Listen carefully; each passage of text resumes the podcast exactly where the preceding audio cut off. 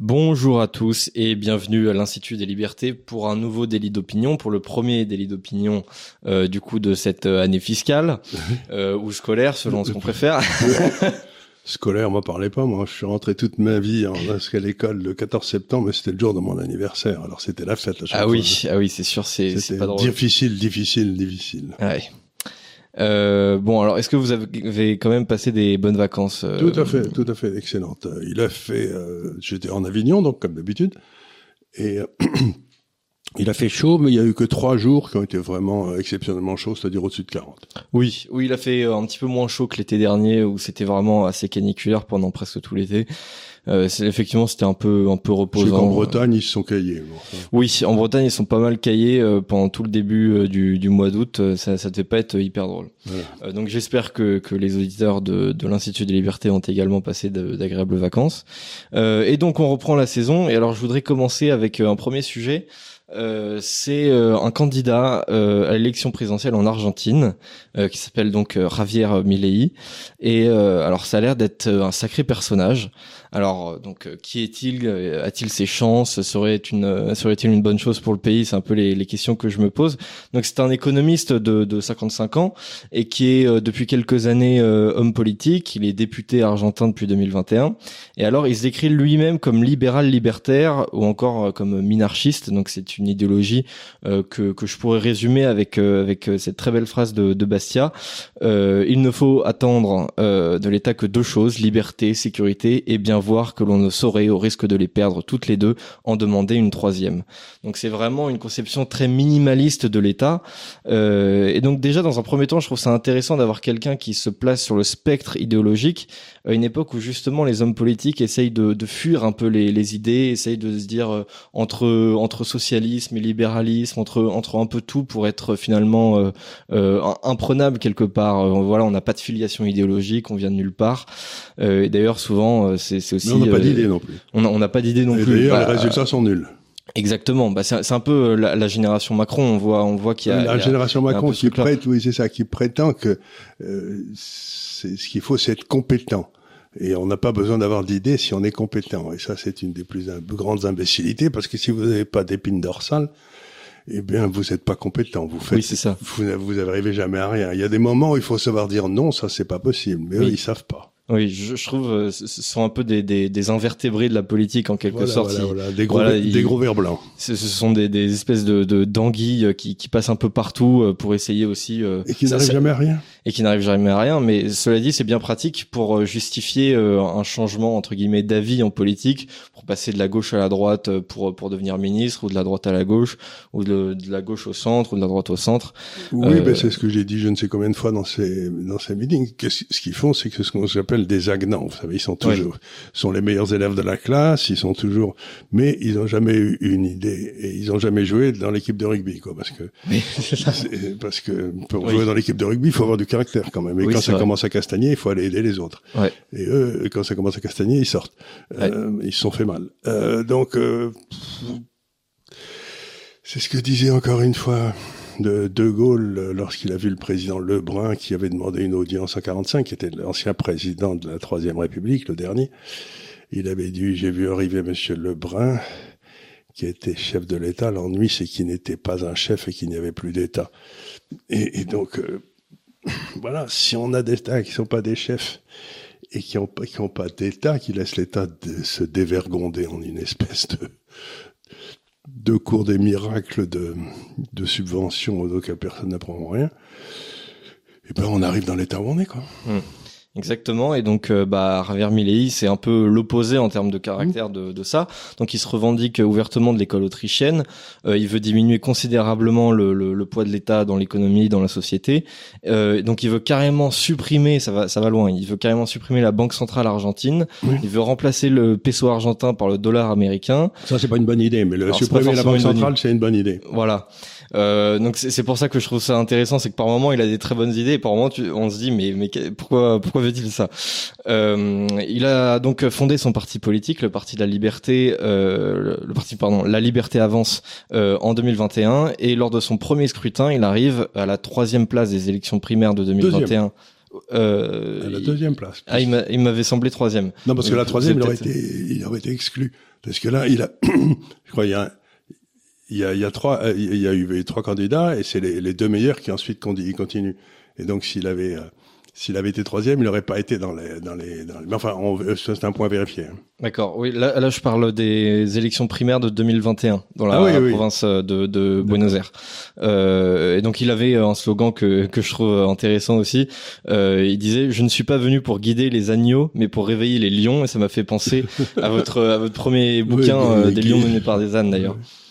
Euh, et donc euh, aujourd'hui, il passe euh, clairement à la vitesse supérieure, donc avec la, en ligne de mire les, les, les élections présidentielles, avec un programme vraiment à l'opposé de la ligne gouvernementale. Donc il veut supprimer les ministères suivants l'éducation, la santé, travaux publics, développement social, et même il y a alors du coup j'ai appris qu'il y avait ça comme ministère, le ministère des femmes. Voilà, je sais pas ce qu'on ce qu'on fait dans ce ministère en Argentine, mais enfin ils veulent le supprimer.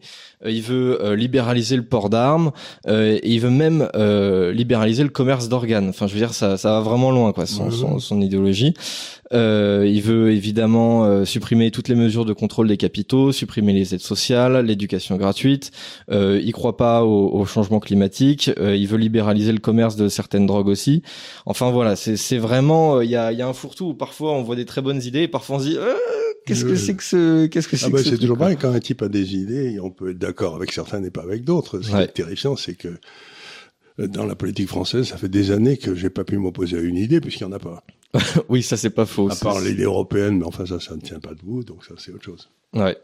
Et euh, si on parle un petit peu de, de, politique internationale, donc là pour le coup il est vraiment complètement atlantiste. Hein, donc euh, j'ai déjà dit il voulait remplacer le peso déjà par euh, par le dollar américain.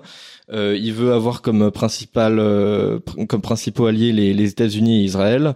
il soutient complètement l'Ukraine contre la Russie et il voudrait même que, que l'Argentine arrête de faire du commerce avec la Chine. Enfin ça va vraiment très très loin quoi son, son, truc. et donc alors en termes de résultats un petit peu lors des, des primaires, alors c'est un système un, petit peu particulier les, les, primaires en Argentine. Euh, donc elles sont ouvertes à l'ensemble de la population. Euh, et en fait, il a largement dépassé euh, les, les candidats des autres partis. donc il a réuni en gros 30% des voix. le deuxième est arrivé à 21,4 et la troisième est arrivée à 17%.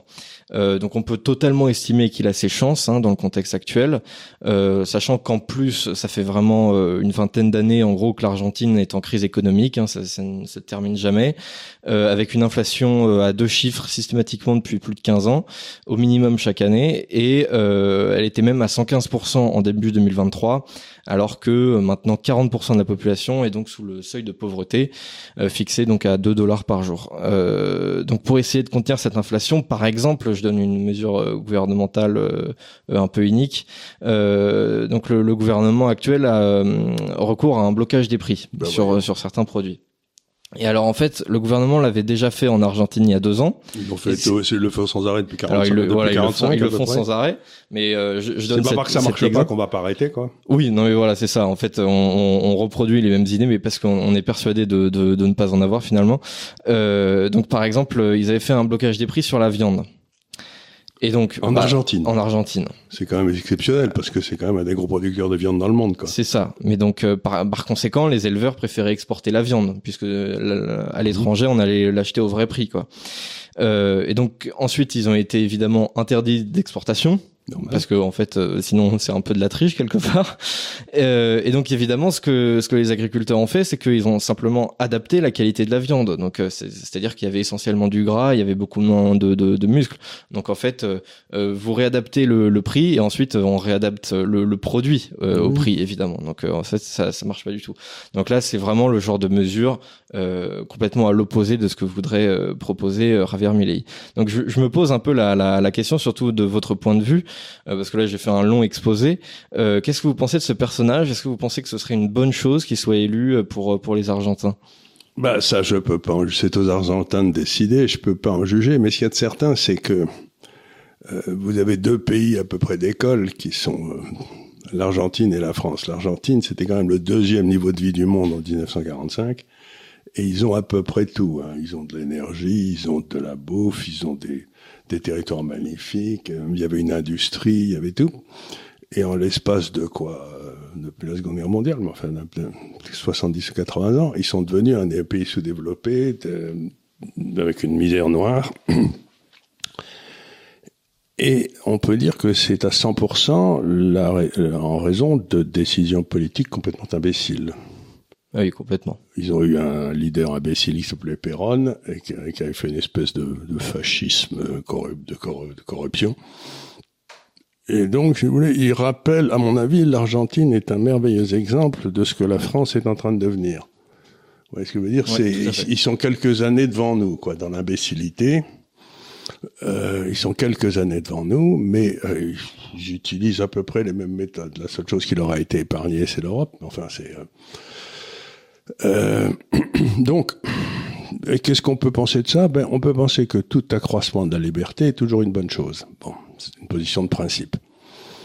Et euh, j'essaye de m'en souvenir, mais il y avait une phrase de Bastia que j'aimais beaucoup, puisque vous avez cité Bastia tout à l'heure, qui disait, pour les gens qui intervenaient dans le système économique, il disait euh, messieurs, votre euh, façon d'intervenir dans un système extraordinairement efficace, compliqué, euh, merveilleux, et ça montre à la fois une totale surestimation de votre capacité et une, croyance profonde que vous ne croyez pas en la liberté. Mhm. Donc la France qu'on a et l'Argentine qu'on a depuis 50 ans, c'est une série de crétins qui surestiment leur capacité et qui sous-estiment les bienfaits de la liberté, mmh. comme par exemple de la concurrence. Mmh. Donc je vois beaucoup de ces mesures, elles ont l'air d'accroître la, la, liberté. Donc ça, ça, me fait plutôt rigoler. Euh, je trouve ça plutôt bien. Je me dis tiens enfin ça a fini par arriver.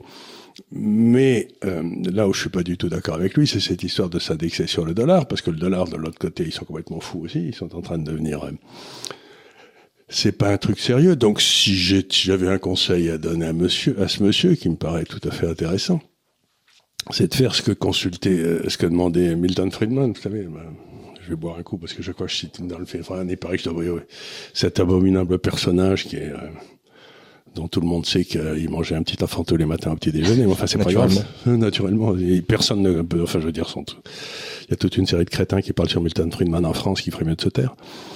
Euh, et donc, ce que dit Milton Friedman, c'est qu'il devrait faire un gouvernement, c'est euh, bon, il a sa monnaie, très bien, parce que c'est une expression de l'identité nationale, la monnaie, donc faut pas rigoler. Donc, il a sa monnaie, mais l'augmentation de la quantité de cette monnaie est confiée à un ordinateur qui augmente la base monétaire, c'est-à-dire la monnaie de banque centrale, de 3% par an, et c'est tout. Et donc, vous, vous programmez un ordinateur pour qu'il envoie à peu près 3% de plus dans les banques commerciales euh, chaque année, comme ça, tranquillement, et vous jetez la clé au fin fond de l'Atlantique pour que personne ne puisse toucher à ce truc-là. Et ensuite, le prix de la monnaie, le taux de change, les taux d'intérêt sont déterminés par le marché. Tout à fait. Donc, on n'a pas besoin d'une banque centrale. Ce qu'il y a d'extraordinaire, c'est qu'on nous explique depuis bientôt 200 ans que les banques centrales sont des grands spécialistes qui nous évitent toutes les catastrophes et qu'elles nous amènent de catastrophe en catastrophe tellement elles sont nulles. Donc on aurait un système d'ordinateurs qui font 3% de monnaie partout, on aurait un monde infiniment plus stable et on n'aurait pas tous ces crétins super diplômés qui empêchent les gens de travailler, qui montent les taux d'intérêt. Regardez par exemple, je veux pas dire du mal des gens parce qu'il faut pas tirer sur une ambulance, mais Madame Lagarde qui découvre avec qui découvre avec stupéfaction que d'un seul coup les prix montent. Vous vous souvenez quand elle a dit euh, personne ne s'y attendait. Bon, ben, la masse monétaire avait quadruplé dans les cinq ans qui précédaient. Donc, je sais pas ce que vous en pensez, mais oui, normalement, c'est vraiment la, la, première heure du premier cours d'économie de première année, quoi. Regardez, si la quantité de monnaie multipliée par quatre, il est probable qu'il va y avoir des hausses de prix. Et encore une fois, c'est pas des hausses de prix qu'on a, c'est une baisse de la valeur de la monnaie. Les gens disent les prix montent, mais non, c'est que vous avez besoin de plus de papier pour acheter des, pour acheter ce que vous avez besoin, quoi. Donc, ben, je trouve que c'est plutôt une bonne nouvelle et euh, le fait qu'un farfelu puisse être élu euh, montre que les Argentins sont peut-être en train de se dire euh, si à la place des si à la place d'élire des gens intelligents, on élisait des gens qui ont des idées. Oui. Et qui ont des idées en plus vraiment à l'opposé, surtout en domaine économique de, de, ce qui a été si fait. Si on foutait la paix aux gens, vous savez, c'était la phrase de Pompidou, mais cessez d'emmerder les Français. Et il disait ça à Chirac. Hein. Euh, qui, a qui a partenu la leçon. Hein. Mm. Voilà, donc oui, ben, ce programme, c'est mais c'est d'emmerder les Argentins. Ouais, c'est un peu ça, c'est totalement ça même. Donc euh, ouais, vraiment un, gros gros libéral. Alors parfois avec des idées euh, assez farfelues, mais peut-être que les Argentins euh, vont se, se focaliser sur sur éventuellement le bon côté. Ensuite, il faut se débarrasser de toute cette classe. Ouais, oui, il y, a aussi un enjeu par rapport à ça. Il y a, une espèce de classe en Argentine qui date du péronisme, qui était une sorte de fascisme, hein, et qui et qui et qui veut pas qui est interventionniste, qui aime, bien, qui aime bien voler, qui aime bien ne pas travailler, enfin comme comme l'inspection des finances en France. Quoi. Donc c'est euh, voilà donc euh, le premier devoir d'un homme politique, c'est de recréer la fonction politique et se débarrasser de la fonction administrative qui a pris le qui a pris le contrôle de la fonction politique. Donc le travail de notre de votre génération, parce que moi, ce sera pas le mien, mais euh, le travail de votre génération, c'est de retrouver une classe politique et de se débarrasser, de renvoyer la classe administrative à son à son travail, qui est de compter les crayons, quoi. Ouais. mais mais pas de nous emmerder. Ouais. Ouais, tout à fait. Donc euh, c'est pour ça que je trouvais ce, ce candidat euh, très intéressant. Euh, je conseille aussi aux auditeurs de, de, de, de, se pencher un peu sur son cas. Même, même sa tête est un peu bizarre. On dirait qu'il a une tête qui sort des années 70 avec euh, un début de rouflaquette. Enfin, je veux dire, c'est, c'est vraiment un personnage, quoi. Euh, donc on verra bien ce qu'il en est. Je suis d'accord sur tout, sauf sur la monnaie, mais c'est pas, c'est pas nouveau. Je ouais, sur la monnaie. Bon, moi, tout ce qui est trafic d'organes, je, je sais pas trop. Je suis un peu, je suis un peu circonspect par rapport à ça. après, bon, il a, il a quand même globalement des, des bonnes idées. Et si, si, on parle surtout en termes économiques, je pense qu'il a les, les idées euh, pour euh, pour euh, redresser l'Argentine dans, dans le bon ben, sens. Il pas, on n'a pas besoin de redresser l'Argentine. Il faut laisser, laisser les Argentins se redresser tout seuls. C'est-à-dire qu'il faut ramener des prix de marché, il faut ramener des taux d'intérêt de marché, il faut laisser la monnaie devenir un outil neutre et non pas être être imprimé pour je ne sais quelle raison. Mmh. Donc ce qu'il faut, c'est un pays ne se redresse pas. C'est quand on laisse un pays se retrouve la place qui est la sienne à partir du moment où on laisse les gens compétents dans ce pays euh, se dépatouiller tout seul quoi. Ouais. Bah j'espère que j'espère qu'on verra euh, qu'on le verra arriver au pouvoir et que qu'il va tenter quelques trucs euh, et que il laissera justement les, les Argentins se redresser parce qu'à mon avis ils ont tout à fait le potentiel pour bah, le faire. Euh, donc voilà, ça pourrait être en tout cas une, une, bonne équipe de rugby. Hein. Oui. donc, donc, ils ont ils ont ma sympathie. Des gens qui jouent bien au rugby, c'est. Euh, oui, c'est vrai. Oui, c'est. c'est... Oui, ils ont ils ont déjà euh, ils font déjà une bonne impression quelque part. Euh, voilà, vous savez, c'est la vie est black qu'on fait quand vous êtes d'Amérique latine dans le temps, mais je sais pas si elle a toujours lieu de dire. C'est les Argentins sont des sont des Italiens qui parlent espagnol et qui se prennent pour des Anglais. Ouais. oui, non mais c'est vrai qu'il y, y, a un peu de ça. Hein. Il y a un peu de ça. Il y a énormément de d'Italiens euh, en, en Argentine. Ils sont tous italiens. Il y a pas d'espagnol. Oui, tout à fait. Oui, effectivement, oui, c'est un, un pays un peu un peu bizarre, mais comme comme comme euh, tous les, les pays finalement qui ont été euh, euh très euh, très remplacés démographiquement avec la, la, la, colonisation, etc.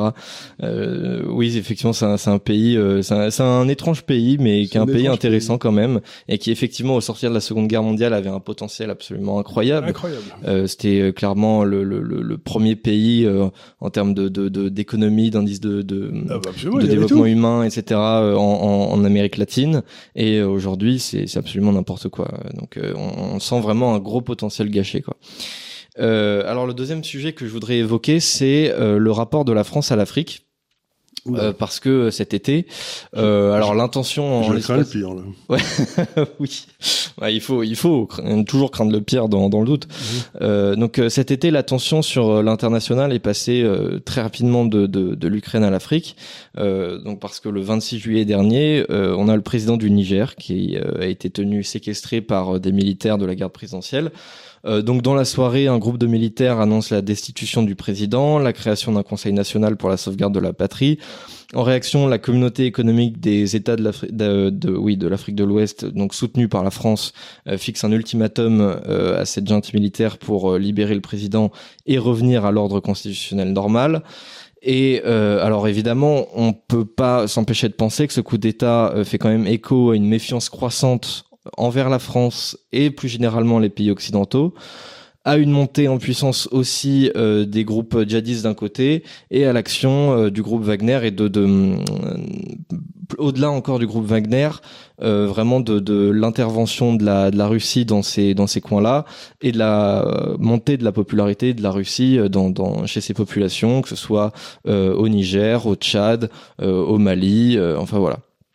Donc dans ce dans ce contexte, le 27 juillet, donc le lendemain, Vladimir Poutine réunit un sommet Russie-Afrique et reçoit le soutien justement d'Assimi Goïta, qui est le responsable de la junte militaire malienne, et Ibrahim Traoré pour la junte burkinabé. Et euh, le 31 juillet, l'ambassade de France est attaquée euh, donc au Niger et le drapeau français brûlé. Le lendemain, on prépare l'évacuation euh, de nos ressortissants. Le 6 août, on a 57 000 soldats qui sont dénombrés chez les putschistes et en revanche 245 000 du côté de la CDAO et euh, la France refuse, euh, pour le moment en tout cas, euh, à intervenir.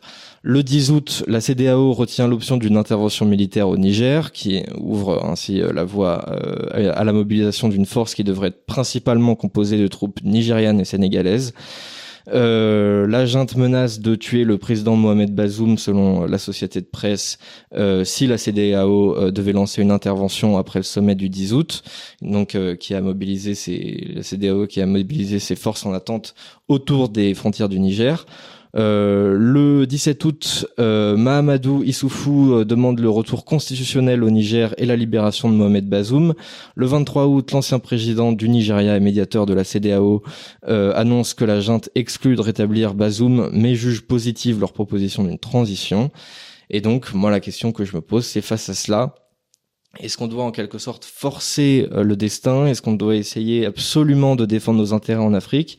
Ou est-ce qu'on doit se dire à un moment donné aussi cette junte militaire euh, au Niger, elle sort pas de nulle part. Euh, c'est pas la première non plus qui arrive.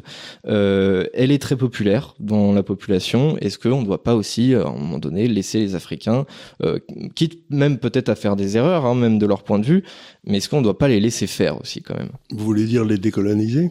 Oui, en quelque sorte. Je crois qu'ils avaient été décolonisés en 60. Là. Alors oui, c'est-à-dire qu'évidemment ils ont leur indépendance, mais c'est vrai aussi que euh, politiquement euh, on force souvent un petit peu la, la main des, des, des politiques africains. Quoi. On a on a souvent des, des, des manières de faire. Quoi. Je crois que ça, ce qui se passe en Afrique, ça s'inscrit dans un mouvement dont on a beaucoup parlé ici. C'était la perte de crédibilité dans le fond de ce qu'on appelle l'Occident. Mhm. Oui, tout à fait. C'est-à-dire que quand vous, allez là-bas, que vous alliez au Moyen-Orient, que vous alliez euh, en, Asie, etc., euh, quelque part, pour des raisons sociétales d'ailleurs, pas tellement pour des raisons politiques, mais ils pensent qu'on est devenu fou comme des lapins. Mm. Qu'on veut leur imposer des choses qui n'ont strictement rien à voir ou même qui sont complètement hostiles à leur tradition, à leur mhm. religion, etc. Donc, dans le vieil Ouest, on pense qu'on avait une espèce de supériorité intellectuelle et qu'on était à l'avance de tous les mouvements importants, mettons l'anti-esclavagisme ou des choses comme ça, ce qui était très bien. Et donc, on avait raison, on avait l'excellente raison de leur imposer ça, parce qu'après tout, euh, on pouvait pas laisser faire l'esclavagisme, ce qui me paraît un effet juste. Donc, il y avait une justification de presque des droits de l'homme en quelque sorte. On avait le droit parce que euh, il y avait des gens qui n'étaient pas respectés mmh. là-bas. Tandis que maintenant, ce qu'on veut leur imposer comme idéologie, c'est, on sait plus très bien ce que c'est, mais en tout cas, ça n'a pas l'air de les enthousiasmer. Alors, il y a d'abord cette énorme perte de, euh, de, de, supériorité morale qu'on avait. Tout à fait, on, d'accord. On l'a plus, ça, ça c'est fini. Et on avait aussi une énorme supériorité, c'était qu'on pensait que c'était chez nous qu'il y avait les grands penseurs, les grandes idées, les grandes inventions, etc. Et c'est plus le cas. Ben, ils ont tous vu, par exemple, que la Chine s'est développée en utilisant des méthodes qui étaient complètement différentes des nôtres. Mm-hmm. Et euh, ils ont vu des succès comme Singapour, ils ont vu et ils se disent dans le fond, euh, ils me disent que ils, sont, on est organisés pour des, comme Pangloss, que tout est pour le mieux dans le meilleur des mondes, mais euh, le meilleur des mondes semble être quand même que eux ils font des économies et que nous on les dépense quoi.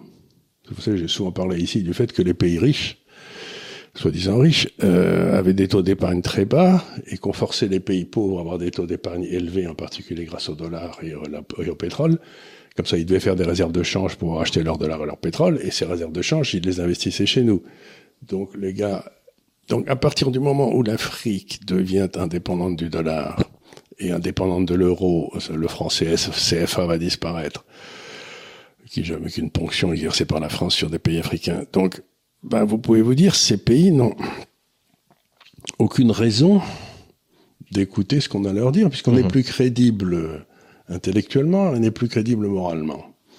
Et ils ont quand même sont, sont des pays qui ont des, des structures morales très très fortes qu'on le oui. oui, et, individuelles. Et c'est-à-dire que si jamais ces structures morales évoluent, elles évolueront avec la population et pas parce qu'on les aura euh, forcées. parce qu'on leur aura forcé. Euh, donc donc Là, je pense pas que dans ces pays, ce qu'on appelle la dictature des toutes petites minorités, qu'on n'a pas un petit peu en ce moment dans nos pays, soit envisageable. Parce que donc, ce qui se passe, c'est que on a eu la colonisation qui a été, comme étant l'Angleterre et la France dominaient le monde. Hein.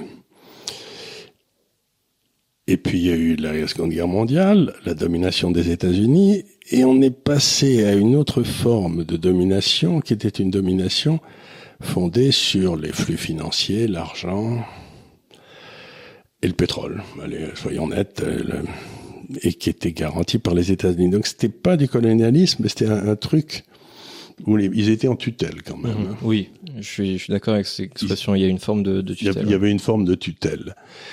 Et comme je ne cesse de le dire, le monde organisé par les États-Unis depuis 45 est en train de sauter. Et ça n'est qu'une preuve de plus que c'est en train de sauter. Quoi. Ce que je veux dire, ce qui arrive en Afrique n'est qu'un élément de plus de la, de la, probablement de la que, cette idée qu'on a que l'ordre américain d'après 1945 est en train de, de sauter quoi. Mmh. Et ben ça se passe très vite. Et l'Afrique est importante parce que on est en train aussi que c'est pour ça D'ailleurs, peut-être qu'elle saute, je sais pas, mais on est en train de trouver de l'énergie partout, au Soudan, partout. On est en train de trouver du pétrole, du gaz, etc. Ils en ont. Donc, euh, dès le moment où il y a de l'énergie, il commence à y avoir euh, et il commence à y avoir des, des tentatives de coup d'État qui ont peut-être rien à voir avec autre chose que l'énergie. Vous voyez ce que je veux dire? C'est euh, et donc, si vous acceptez cette analyse aussi, vous vous dites, ben, euh, dans les moments où ils étaient dans la période de colonialisme, quand ils essayaient de se c'est-à-dire avant, avant les années 60 comme étant, dans les années 60, euh, euh, la Russie les a beaucoup aidés sous le nom d'Union soviétique. Donc, quelque part, il y a un préjugé favorable à la Russie parce que mmh. eux, ils ont toujours une morale que les gars comprennent. Et quand ils étaient en train de lutter contre le colonialisme, ben, la Russie était, était dans leur camp en quelque mhm. sorte. Donc il y, a une espèce de les ennemis de mes ennemis sont mes ennemis sont mes amis quoi. C'est il y, a, y, a, y a de ça tout Il y a de ça. Donc ça. Et si j'ose dire, là je veux aucune preuve de ce que j'avance, mais après tout, euh, on a le droit de dire des bêtises. Hein, c'est euh, euh, je sais pas, mais si j'étais le gouvernement russe et qu'on a fait toutes les misères que la France l'a fait toutes les misères qu'on a pu en Ukraine, euh, faire quelques misères à la France en Afrique, ça paraît de bonne tenue, si j'ose dire. C'est oui, ben prêter pour un rendu, quoi, non? Je sais pas. On, voit bien, on voit bien qu'il y a, il y a une tentative effectivement de.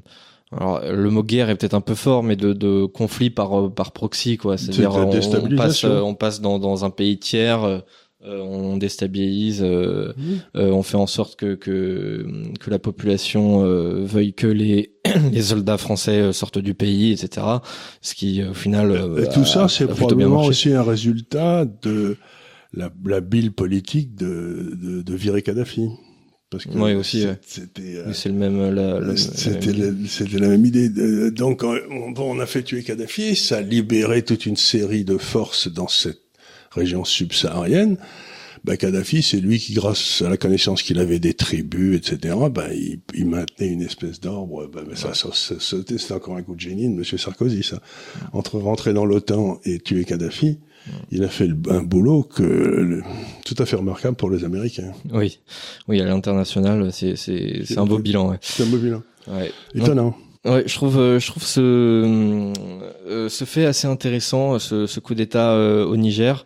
Déjà parce qu'il est soutenu par la population. Enfin. Puis maintenant, il y en a un autre au Togo, au, au, au, Gabon. au Gabon, oui. Mais il y en a un autre. Alors il me semble qu'au Gabon, ça a vraiment pas grand-chose à voir avec avec tout ça. mais en revanche, la, il y a beaucoup de pétrole au Gabon. Hein. Euh, oui, mais euh, oui, je sais pas. Moi, j'avais vu, je sais pas, un article de Bernard Lugan qui disait que ça, ça avait pas grand-chose à voir. Mais euh, toute cette zone, effectivement, euh, euh, Tchad, Niger, Mali. Mais c'était tenu parce qu'on appelait les réseaux français, tout ça. Ouais. Bah oui, c'était l'ancien empire colonial français. Et, et là, donc, on sait très bien. Bon, bon, voilà, il y, avait une espèce de, de mainmise. De, de, des réseaux français sur la, une partie, j'imagine, de la corruption en France, de l'argent qui arrivait pour les campagnes. avait mm. ce, on envoyait de l'argent là-bas, soi-disant, pour l'aide, et ça revenait en campagne électorale, quoi. Oui. Oui, c'est sûr. Et puis bon, on peut aussi promettre quelques quelques immeubles avenue Foch à quelques à quelques dirigeants en disant voilà derrière peut-être tu tu me laisses faire ceci cela, j'en sais rien. Euh, je suis pas dans tous les papiers, mais euh, on peut, on peut facilement Il y avait des liens assez, étranges entre la corruption politique en France et, et, les, les, pouvoirs africains. Quoi. Ouais.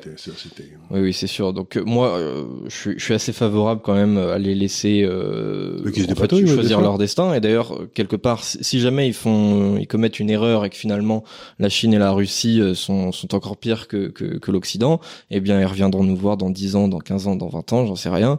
Et voilà, et ça, ça se passera d'autant mieux. Alors que forcer la main, je trouve que ça ne sert absolument à rien et c'est absolument voué à l'échec. Je, veux dire, en plus de ça, effectivement, vous avez parlé de de, euh, de leur vision de nos valeurs morales. Faut pas oublier quand même que euh, pendant 20 ans, euh, on a des, des, Américains en Afghanistan qui ont essayé euh, d'expliquer euh, oui, de la démocratie aux, aux, Afghans que en fait voilà on pouvait être transgenre etc alors que eux ils en étaient encore à se demander si la femme pouvait éventuellement hausser le ton dans, dans non, la maison. Ça, mais ce qui est effrayant c'est que dès qu'ils sont arrivés au pouvoir ils ont interdit de toute éducation aux filles. Ils ont fermé les écoles de filles partout, ce qui est un truc qui est d'une bêtise rare. Mais enfin, ça, ça l'Afghanistan, ça a été un autre problème. Ça, c'est. Euh, oui, mais je veux dire, c'est. C'est toujours la même chose, euh, c'est de penser qu'on est capable de faire. C'est-à-dire que la réalité, c'est qu'on pense que les valeurs qu'on a développées sont universelles. Ouais. Alors que pour des tas de gens, elles sont pas si universelles que ça. Quoi. Je vous donne un exemple qui m'a beaucoup frappé. C'est quand vous regardez la Chine, comment ils conçoivent la liberté, les Chinois. C'est une chose très curieuse c'est qu'ils partent d'une analyse de Confucius, qui est que chacun doit se tenir comme il faut. les enfants respectent le père, le père respecte le maire, le maire de la ville, le maire de la ville respecte le gouverneur de la province. Donc il y a une espèce de nécessité de l'ordre social. Quand tout le monde accepte et internalise le fait qu'il ne faut pas détourner, défaire cet ordre social, vous avez pas, littéralement pas besoin de flics et les libertés sont essentielles. C'est-à-dire que vous pouvez aller, venir, laisser votre maison ouverte, personne ne vole. Vous voyez ce que je veux dire C'est-à-dire que la liberté est les résultats de chacun d'entre nous, mhm. intériorisant le fait qu'il faut pas être voleur, menteur, pilleur, euh, violeur, etc.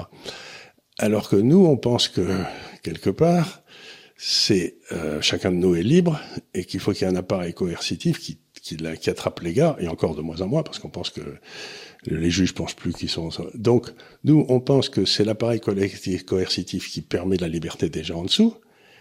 Et eux, ils pensent que c'est à l'intérieur de chacun d'entre nous qu'il faut qu'on respecte le pour qu'il n'y ait pas de. Mhm. Et ce sont deux notions fondamentalement différentes de la liberté, quoi. C'est. Euh, Après, il y a quand même le contrôle social euh, en Chine. énorme, mais c'est ça le contrôle social. Le contrôle social, c'est si un type fait une bêtise, toute la famille est déshonorée. Oui, alors ça, effectivement, oui, la notion de déshonneur, elle est... La, notion de déshonneur, toute la famille est déshonorée, c'est terminé. Donc, euh, que si vous faites, quelqu'un fait une bêtise en banlieue, il devient chef de gang, quoi. C'est pas, c'est pas la même chose. Donc, vous avez des notions de, quand vous réfléchissez à ça, vous avez des notions de liberté et on peut pas s'empêcher de penser, ben oui, que les sociétés confucéennes, ça donne des sociétés très organisées, très stables, mais en même temps, euh, il n'y a pas beaucoup d'inventions. Ouais. Et puis, je, je, trouve aussi que le 21e siècle est témoin euh, du fait qu'on peut accéder à un certain niveau de, de, de confort matériel, de mmh. croissance, d'innovation, etc., sans forcément être dans les mêmes euh, dans les mêmes paramètres finalement que, que l'Occident. Peut-être qu'il y a eu un présupposé pendant le XXe siècle que en fait un pays développé ça ressemblait forcément aux États-Unis, avec la démocratie, les droits de l'homme, etc. Et aujourd'hui on voit bien que bah en fait pas forcément. On peut tout à fait accéder à un certain niveau Donc de, les Chinois et les Russes sont en train de dire écoutez on va vous on va vous amener euh, les connaissances intellectuelles pour le développement économique, comme de savoir faire des routes, des ponts, des hôpitaux, des aéroports, euh, des avions, etc. On vous amène tout ça, mais il n'y a pas de bagage euh, de droits de l'homme culturel, de droits de l'homme que, vous devez suivre parce que sans ça vous n'aurez pas les autres. Ouais. Bah, ils disent les autres ils ont pas suivi et ils les ont fait tout seuls donc on pourrait peut-être faire pareil. oui, oui. c'est quand même assez dingue. On a parfois des, des, des euh, des sessions au Parlement européen où on parle voilà des, des, des droits des, des trans ou des homosexuels au, au Congo ou, en euh, Ouganda, je sais pas où encore. On se dit mais mais on n'a rien à faire là-dedans quoi. Je veux dire, on n'a rien à faire là-dedans. Ça, au, au, mieux, au mieux, ce que tu peux faire éventuellement, si, si, si jamais t'as as envie, euh, c'est tu peux recevoir des réfugiés homosexuels de ces pays-là, si, si, si jamais t'en as envie. Mais Sinon, euh, on n'a pas à, créer une ingérence dans, dans ces pays-là. On a le DAF qui arrive, qui a très envie de faire sa rentrée. Euh, je voudrais parler d'un dernier petit sujet éventuellement, et puis on, on ira euh, ensuite boire un coup. C'est l'interdiction des, des abayas à l'école. Donc Gabriel Attal, fraîchement arrivé au ministère de, Alors, de l'éducation nationale. c'est une espèce de cagoule, non? Euh, oui, euh, c'est une espèce de, de, grosse robe. En fait, c'est c'est vraiment un truc. Euh, ça, c'est vraiment le le. le... C'est une robe ou c'est juste la cagoule? Non, c'est pas juste la cagoule. C'est c'est vraiment. Euh, d'ailleurs, c'est c'est. Ouais, en fait, c'est une robe vraiment qui qui qui couvre la la tête et qui derrière s'étend sur sur tout le corps.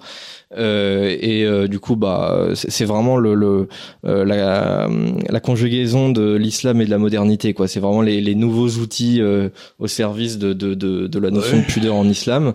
Et donc, bah, ça, ça a été, ça a été interdit par Gabriel Attal. alors, moi, je trouve qu'il n'y a rien de, de, dingue dans cette mesure. Hein, est tout à fait logique. Hein. À l'école, je veux dire, on n'a pas à être, à être volé comme ça. Et alors, évidemment, on a tous les, tous les, tous les associatifs. comment elles font du sport? Oui, bah ça, je sais pas. Elles, maintenant, elles ont aussi des, des voiles euh, Nike et Adidas. Hein. C'est, vraiment dingue hein, ce qu'ils, ce qu'ils font maintenant. ils font, ils font vraiment des, des... c'est, c'est plus, c'est plus tellement l'islam de, de, du siècle dernier, quoi. Vraiment, ils s'adaptent euh, vraiment à la modernité. Et euh, alors, je trouve ça très très rigolo parce qu'on a tous les associatifs de, de l'islam qui viennent nous dire que la baya c'est très bien, mais que alors ça ce n'est pas une prescription islamique, du coup ça n'a aucun rapport avec l'islam, mais que l'interdire est en même temps islamophobe. Donc c'est, c'est quand même assez assez rigolo quoi. Donc je sais pas ce que vous avez pensé de cette mesure. Je trouve aussi que c'est une manière euh, de la part de, de Gabriel Attal. Je je sais pas si s'il y pense euh, réellement, euh, mais certains parlent d'une potentielle candidature de sa part en 2027. Mais pourquoi pas On en est loin, mais après, après tout, euh, il y en a qui qui y pensent depuis qu'ils ont trois ans et demi, donc pourquoi pas Il se rasait pas à l'époque, mais enfin. oui, il se rasait pas. il, se posait pas la question le, matin en se rasant, mais il se posait peut-être la question quand il se shampooinait. Moi, je vais, je vais vous répondre là, en tant que bon libéral, hein, parce, que, c'est un autre truc, ça. Euh, il y a que deux possibilités. Ou bien vous dites, je fais un uniforme à l'école, comme c'est le cas, par exemple, je sais pas, dans les écoles où est ma petite fille. Il y pense apparemment, ouais. Euh, vous êtes en bleu marine ou vous êtes en gris, et puis vous n'avez pas le droit d'avoir des chaussures rouges ou blanches ou je sais pas quoi. Bon, à ce moment-là, c'est un truc euh, qui a existé dans l'histoire toujours. Les écoles ont des uniformes. Et ça, ça me gêne pas. Mais le coup d'interdire, alors, je suis absolument d'accord pour interdire tout vêtement qui voile le visage des femmes.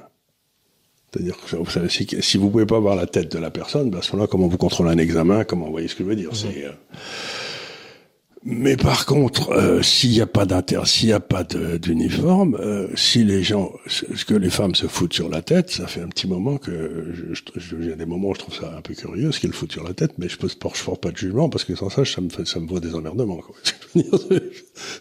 Donc, j'essaie simplement de dire cette histoire-là. Ça me rappelle toujours ce que me disait un homme petit que j'aimais bien dans le temps. Il disait il y a des endroits où le législateur ne doit pas aller. Mm-hmm. Et ça me paraît exactement un de ces endroits. C'est-à-dire que dites tout le monde doit avoir un uniforme, et voilà comment est l'uniforme, bon bah très bien.